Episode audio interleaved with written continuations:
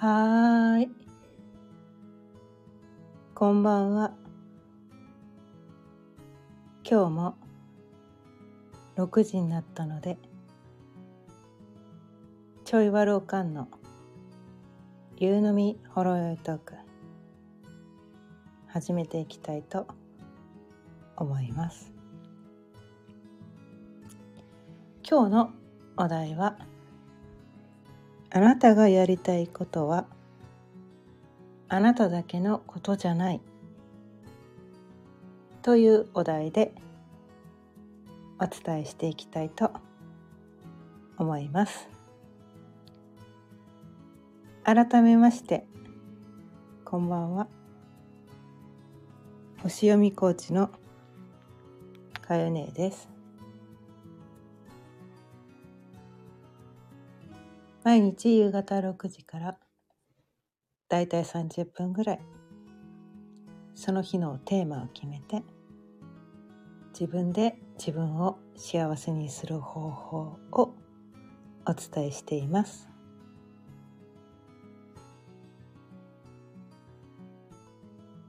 今日からねちょっとなんかこう BGM 変えてみたんですけど。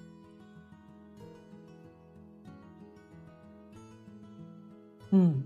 どうなんだろうこれ。うん。こう話のテンポがね。ちょどどどうなのかなって ちょっと思いましたけど。うん。まあ慣れてないだけなのかもしれないけど、うん、聞き慣れてないからね。聞き慣れてないとね。慣れてないことってね人はねなかなかこうちょっとうまくいかないけど。ちょっとテンポのがね通りにくい BGM だったかな ちょっと思ったんだけど。今日はねちょっと変えてみたい気分になったので変えてみました。ということで今日はねあなたがやりたいことはあなただけのことじゃない。っていうお題なんですけど。ちょっとこのねこの題名だけだとよくわかんないんだとと思うんですよ。な何言ってんの？って感じで。ちょっとよくわかんないっすって感じかもしれないけど、うん、これねすごくねこう私がいろんな経験をしたきたことであれ？ひょっとしてと何回かね1回2回じゃなく何回か感じてきたからうん。でこれに気づいてないから自分がねやりたいことができてない人もいるかもしれないと思ってうん。それはこれはね今日はね伝えてみようかなって思いました。あラビアンローズさんこんばんは。今日も聞いてくださってありがとうございます。そう。このね自分がねやりたいと思いながらできてないこと、うん、いつかやりたいと思いながらチャレンジできてないこと？で皆さん多分ね多かれ少なかれ何個かあると思うんですよ。人によってはねたくさんあるかもしれない。うん、それってなんかこうね自分で自分に言い訳をしてなんかこう人からこう悪く言われるんじゃないかとかお金かかるからとか時間がないからとか。今のね家庭の状況そういう状況じゃないからとか。なんかいろんな言い訳を自分にして本当はやりたいけどだって無理なんだもんみたいな感じで。あとはね無理じゃなくてもこうねパートナーの同意が得られないとか。家族の同意が得られないとか誰かに悪くは言われるかもしれないとかなんかそんないろんなこうことを考えてやりたいことをね自分に許可してあげられてない、うん、だからそれがねまあ法律に触れるようなことはやらない方がいいと思うんだけど。やりたくてもねいくらやりたくてもね。うん。それはおすすめしないんだけど。でも普通の人はあんまりこう違法な行為をしたいとか普通はあんまり思い思わないんじゃないかなと思って、うん、違法じゃないのになぜか自分で自分にそれを禁止してる、ね、違法でもないのになんか自分でそれをやる許可を自分に出してあげられてない人って結構多いんじゃないかなって思っててまあ過去の私もそうだったからそれをね何十年も自分に我慢させてきた人なんですね。うん、でもある時ねもうやだ。もう我慢したくない。と思ってそれをね実行に移したら蓋開けてみたら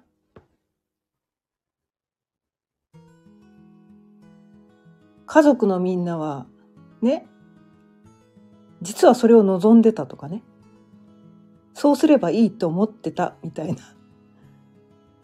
なんでそれやらないのぐらいにね思ってたみたいなことを何人かに言われて「えマジっすか?」ってだったらもっと早くやればよかったとか。もっと早くやってたらもっと早く幸せになれてたかもとか。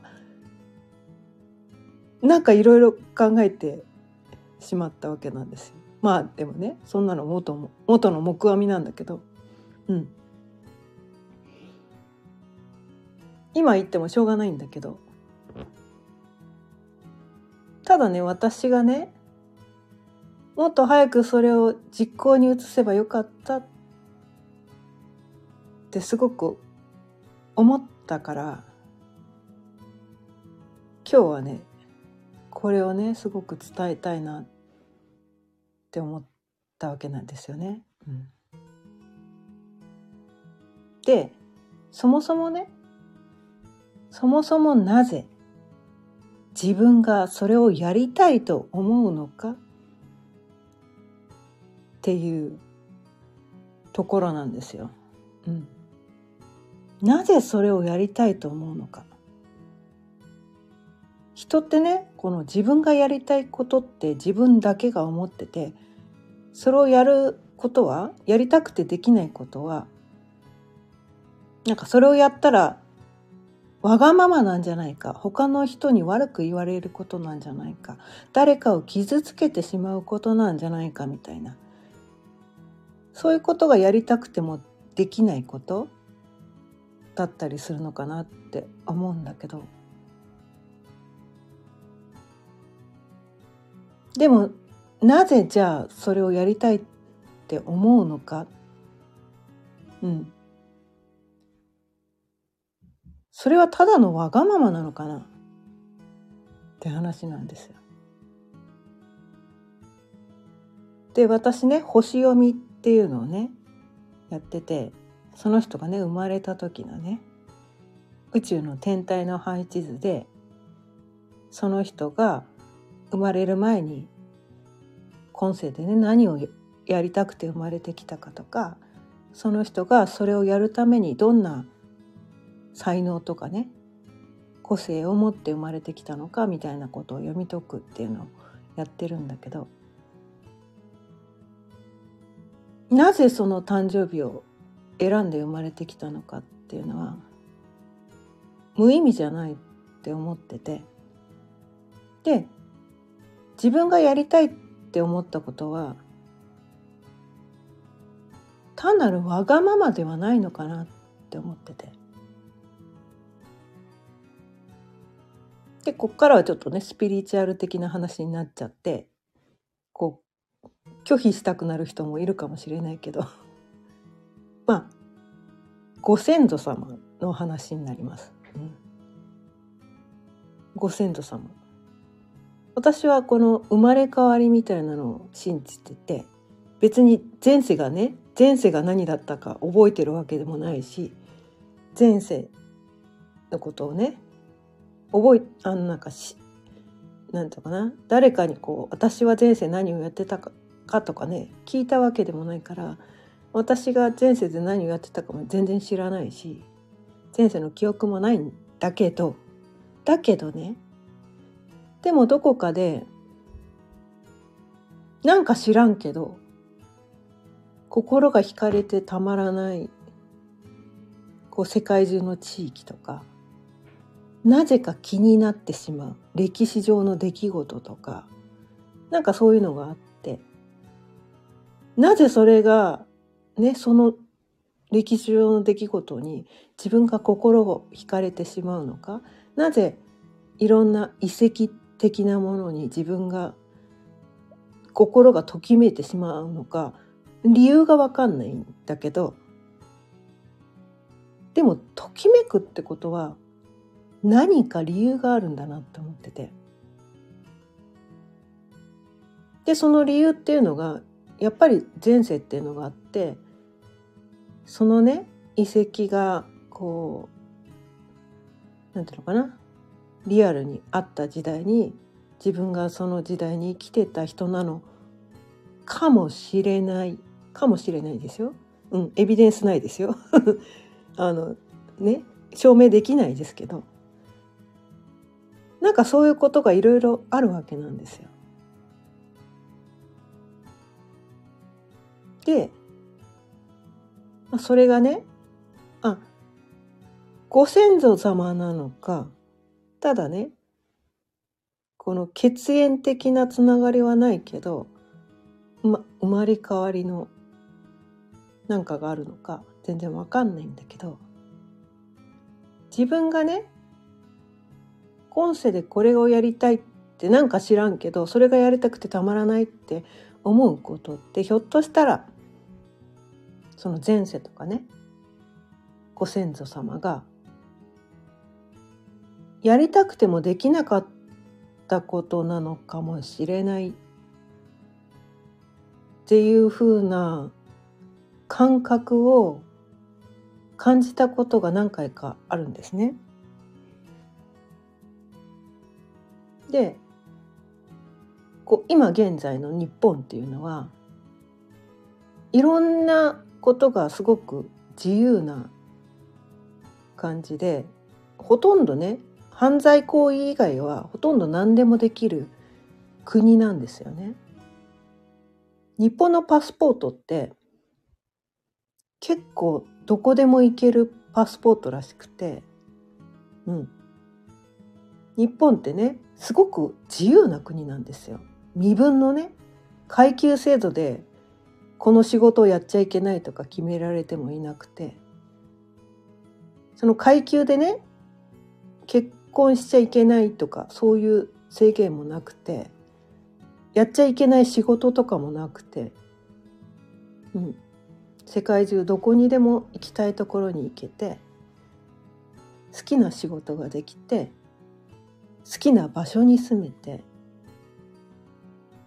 犯罪行為以外だったらほとんど何でもできる。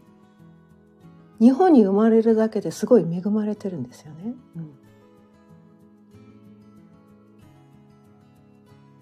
でこの日本に生まれてこの体を持ってねこの3次元の地球に生まれてきた。そこでやりたいって自分が思ったことっていうのは過去ねご先祖様なのか前世なのかわからないけどその人たちがねそのその時の身分ではできなかったこととかその時のねこう財政状況とかなんかいろんな制約があったり家柄とかね、うん、いろんなことがあって制限を受けてねできなかったことなのかもしれないその時はねそれをしてしまったらこの一族全員にソース感を食らって生きていけなくなっていたかもしれないことが今ならできる状況にあることなのかもしれないってことなんですよね。なんかそれをねふっと感じた時があって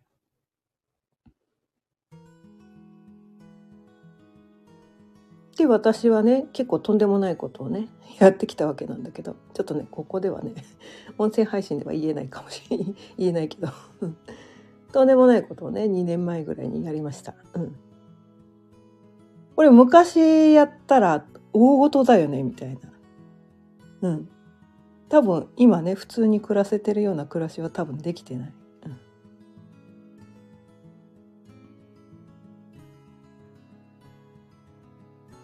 過去のね多分女性だと思うんですよ。女性ができなかったやりたくてもできなかったことをあ私代わりにやってあげたんだなって感覚になったんですね。うん、ですごく私がやったことっていうのは多分ね言ってしまうとすっごいいろんな人に責められてソース感食らうようなことなんだけどなんか私はねそのね私の先祖なのか前世なのかわからないけどその人たちが「ブラボー!」って言ってるような気がしたんですよ。よくやったってもうスタンディングオベーションぐらいに なってる感じがしたんですよね。うん、で私のね、まあ、息子2人いるんですけど息子2人もねめちゃめちゃ同意してくれたんですよ。それをやったことに対してね。うん、っていうかなんでもっと早くやらなかったのぐらいに言われたんだけど。そう。それを経験してなんかこうそれまでねそれをね実行に移すまでに何十年もかかったんだけど自分が本当にそれをやりたいって思ったことに対しては自分だけの問題じゃないんだなってすごく思ったんです。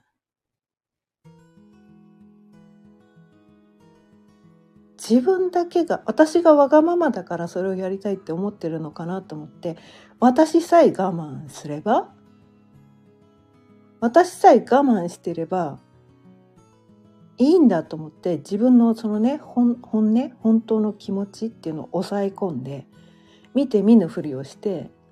でも生きてるのが苦しくて苦しくて苦しくて苦しくてもう100万回ぐらい言いたいぐらい苦しくてたまらなくてでもある時にその苦しさがねもう我慢できん。何十年も我慢してきたけどもう我慢できん。限界だ。言ってそれを実行に移したことでそれが分かったわけなんですよ。これは私だけの問題じゃなかったんだって。私がその苦しんでる姿っていうのは私のね大切な人たちも一緒に苦しめていたんだ私がねその本当はやりたいことできてないってことはその自分のね大切な人たちも私が我慢してるのに自分を我慢しなきゃって。で私は自分が我慢してるもんだから他のなんかこういろんなね我慢をせずにやりたい放題やってる人に対してこうなんとかこうイラッとしたりムカッとしたりとかで家族に対してもあれやっちゃダメこれやっちゃダメみたいな私が我慢してんだからあなたたちも我慢しなさいよみたいななんかそんな感じになってすごいキリキリカリカリしてたんですね昔。それってその状態って誰も幸せじゃないんですよ。誰も幸せじゃないんです。自分も幸せじゃないし、私の家族、誰一人幸せじゃないんです、その状態って。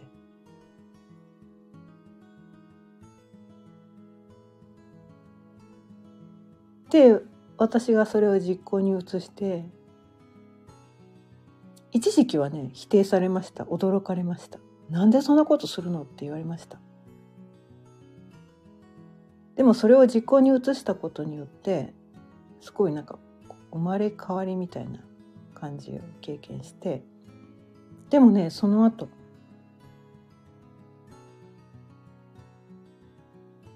なんか私に対して話をしてくれなかった息子がね私と話をしてくれるようになりました。多分私が自分で自分に嘘をついてたから自分がやりたいことをね我慢して自分を押し込めていたからなんかそんな私と話もしたくなかったんだと思うんですよね。何を言ってもきれい事にしか聞こえなかったのかもしれない。私が自分の本音をね押し込めてなんかそういう感じで生きてたからそんな人とは話もしたくないってきっと思われてたんですよね。でも私がもう自分の本心に従ってやりたいことをやり始めたらすごく彼もね息子もね心を開いて今ではすごくなんかなんかもう別人になっちゃったんですよ。昔の彼はねなんなんでこんなんだ？なんでこの人はこうなんだ？なんでこう私の言ったことに対して何も答えてくれなかった？なんでいつもこんな苦しそうな顔をしてるんだ？なんでいつ死んでもいいってそんなことを言うんだ？って思ってたんだけどそれは私が彼にそうさせていたんだっていうのは今ならわかるんですね。私が私に対してなんかそういう風な態度をとってたってことがきっと彼はすごく優しい人だからそのエネルギーを受け取ってたんですよね。うん、自分のことをね本当に大切に思ってくれてる人っていうのは自分がね本音を隠して生きている本当にやりたいことを抑え込んで我慢をさせて生きている状況を見ると苦しくてたまらないわけなんですよ。でそれは逆の立場になれば多分わかると思って例えばね自分の子供がね本当はこれやりたいけどそれをやらずに我慢をして塞ぎ込んで暗い顔をして生きていたとしたらどうでしょう？本当にやりたいことを抑え込んでいつもイライラして周りに当たり散らして苦しそうな表情ばかりしている顔を見ていてあなたは幸せでしょうか？それで幸せになる人もいるかもしれない。けど私はそうじゃなかった。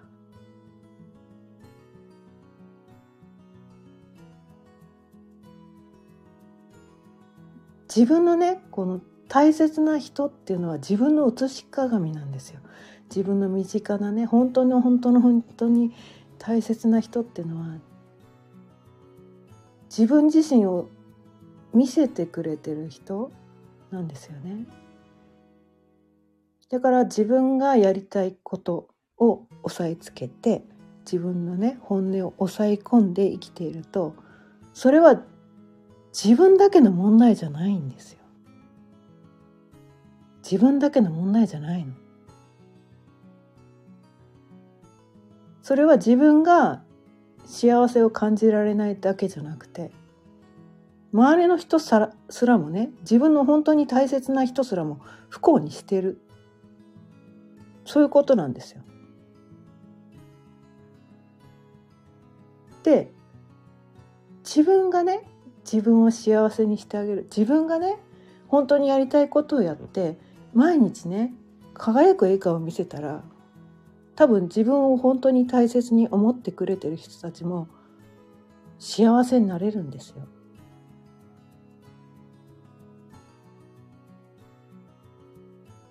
なんかねこういうことにねまあ気づいてる人も多いかもしれないけど以前の私はそこに気づかなくて私さえ我慢していれば丸く収まるんだ。私さえ我慢すればいいんだ。って思ってずっと我慢してた。もう本当バカだよねって 本当バカだよねって思うんですよね。うん、なんでなんでそんな何十年も私我慢してたんだろう。もっと早くもっと早くそんな我慢なんかさせないで。自分のやりたいことやらせてあげてたら。もっと早く自分の大切な人の笑顔が早く見れたかもしれないし。なんか違った人生が歩めたのかもしれないなみたいな。まあね今となっては後の祭りなんだけどでもねいつからでも人生は変えられるっていうふうにも感じてて、うん、いつからでも何歳からでも人生は変えられるんです。気づいたその日から。そこに気づいてそこに気づいてそれをベイビーステップでいいんです。ほんのちょっとでもいい。一歩踏み出せば。今までねずっと自分に我慢をさせ続けて本当にやりたいことをさせてあげられなかったかもしれない。何十年もそれをさせてあげられなかったかもしれない。今更やっても遅いよ。今更やってどうなるのって思うかもしれない。けど明日死ぬとしてあなたそのまま死んで幸せなのって話なんですよ。それがねやりたいことやってうまくいくかどうかなんかそんなの全然わかんないです。そんなのわかんない。そんなの私には保証できない。でもやらなくてやらなくて後悔するよりやってねやりたいことやって仮に失敗したとしても私はやって後悔してでもねやったらねそんな後悔しないと思うんだよね。それはね私がいろいろねこうその大切なことに気づいていろいろやっていろんなね失敗もしたしねいろんな人を傷つけたりもしたけど後悔はしてないんですよ。それよりもね過去にやらなかったことに対する後悔の方が多いんです。人ってねやって後悔ってあんまりないんです。やらなかったことの方の後悔の方が後々ずっと引きずるんですよ。で人はねいつ死ぬかわからないんです。ねどんなに安全に気をつけててもね家にこう車が飛び込んでくるかもしれないわけですよ。ね雷が落ちてくるかもしれないし隕石が降ってくるかもしれない。ね大洪水が起きるかもしれない。地震が起こるかもしれない。いつ死ぬか分かんないんですよ。どんなに気をつけてても保険に入ってたって。ね。100%の安全の保証なんかないわけなんですよ。いつ死ぬのか分からない。うん。だったらね死ぬ瞬間あああれやればよかった。って思って死にたくないじゃないですか。そう思いません？それが自分だけの問題じゃない。ね？やりたいことをやらないのは自分が我慢してれば済むだけじゃない。家族にも我慢をさせてるし家族にも悲しい思いをさせてるそしてご先祖様なのかね、前世なのかわからないけどその人たちが後悔しながら死んでったことがあああれやればよかった。あれをやりたかった。ああしたかった。なんかそういうことがもしね自分がやりたいことなんだったとすればそれをやることでこのご先祖様だったりね前世の人たちが「よくやってくれた。よくやってくれた」って喜んでくれることなのかもしれない。それはね証明できないけど。うん。全然証明できないんだけど。でも少なくとも自分は満足するんですよね。で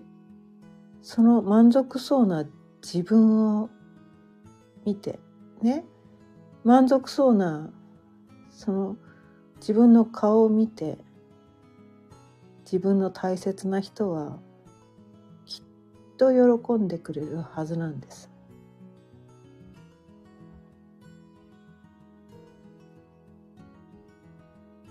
それは逆の立場でね自分の大切な人がやりたいことを我慢して毎日悶々とした暗い顔をして引きこもって投げやりになって生きているそんな人が自分のやりたいことを自分に許可してあげてやりたいことをやって輝いている姿を見ているのと全く同じことなんです。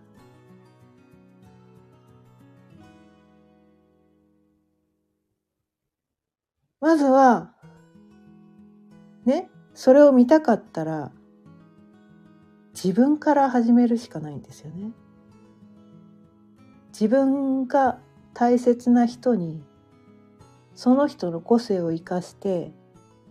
輝いてやりたいことをやって自由にね生き生きと生きてほしいんだったらまずは自分からそれを始める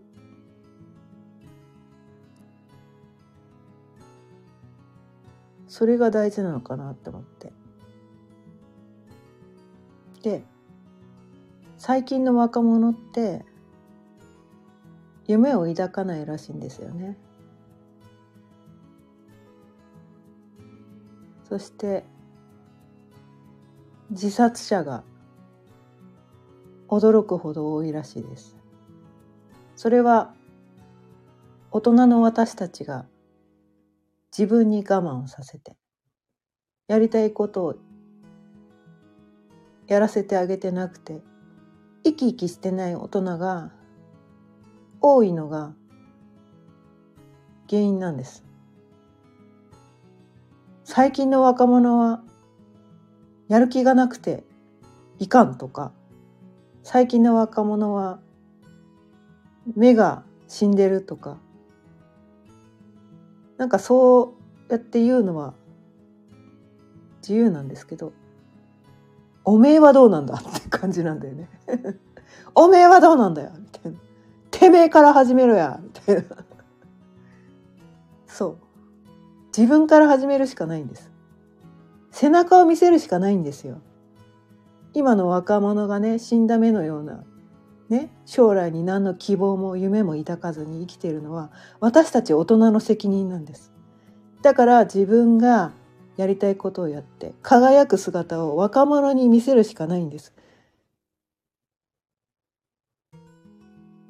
自分がそれをやってね世の中にこうなんていうか明るい希望を抱かせる。年をとってもなんだ年を取るって楽しいことなんだ。年を取るってもあんな自由な人がいるんだ。大人になっても楽しめるんだ。って思ったら若者は輝きを取り戻すと思うんですよね。うん、それは私たちのね大人の責任だと思うんです。自分で自分にやりたいことをやらせてあげるのは自分だけの問題じゃない。ある意味責任でもあるんです。若者がねやりたいことをやって自分らしく生きるためそれをねそのそれをやらせてあげるためにまずは自分たちがそれをやってみせる。であああいう大人になりたい。ああいう老後を迎えたい。ね。そういうふうに思わせてあげる。そういう責任もあると思うんですよ。それは自分だけの問題じゃないんです。責任なんですよ。だってこの世に生を受けてね生まれてきて我慢をするだけの人生なんて何のために生まれてきたんだよって なんかねそういうふうにも思う。だからまあ今ねやりたいことやってる人はもう馬の耳に念仏かもしれないんだけど そんなの分かってるよってことかもしれないけどもしねこれを聞いてくれてる人で自分が本当はこれやりたいんだけど「てんてんてん」って言って我慢させてることがあるんだとしたらそれをね自分に許可してあげることはそれはわがままなんじゃなく自分のね大切な人のためでもあったりこのね世の中にねこうなんていうのかな。自分の人生に対してこうどうせ生きてたって楽しいことなんか何にもねえよみたいな。こう先行き不透明なねこの時代で若者に、ね、こうね希望の光を灯すために自分にもできることがあるっていうね。それは自分がやりたいことをやって生き生きときている姿を見せることなのかなと思ってまあそれだけじゃないんだけどね私はそれをねすごく伝えたいから今日はこのお題でお伝えしてみました。ということで今日も聞いてくださってありがとうございました。今日はあなたがやりたいことはあなただけのことじゃないということでちょっとなんかね重めの お題だったかもしれないけどすごくすごくすごくこれはお伝えしたいことだったのでお伝えしてみました。毎日夕方6時からだいたい30分ぐらいその日のテーマを決めて自分で自分を幸せにする方法をお伝えしています。また聞いてくださったら嬉しいです。それでは。また明日さようなら。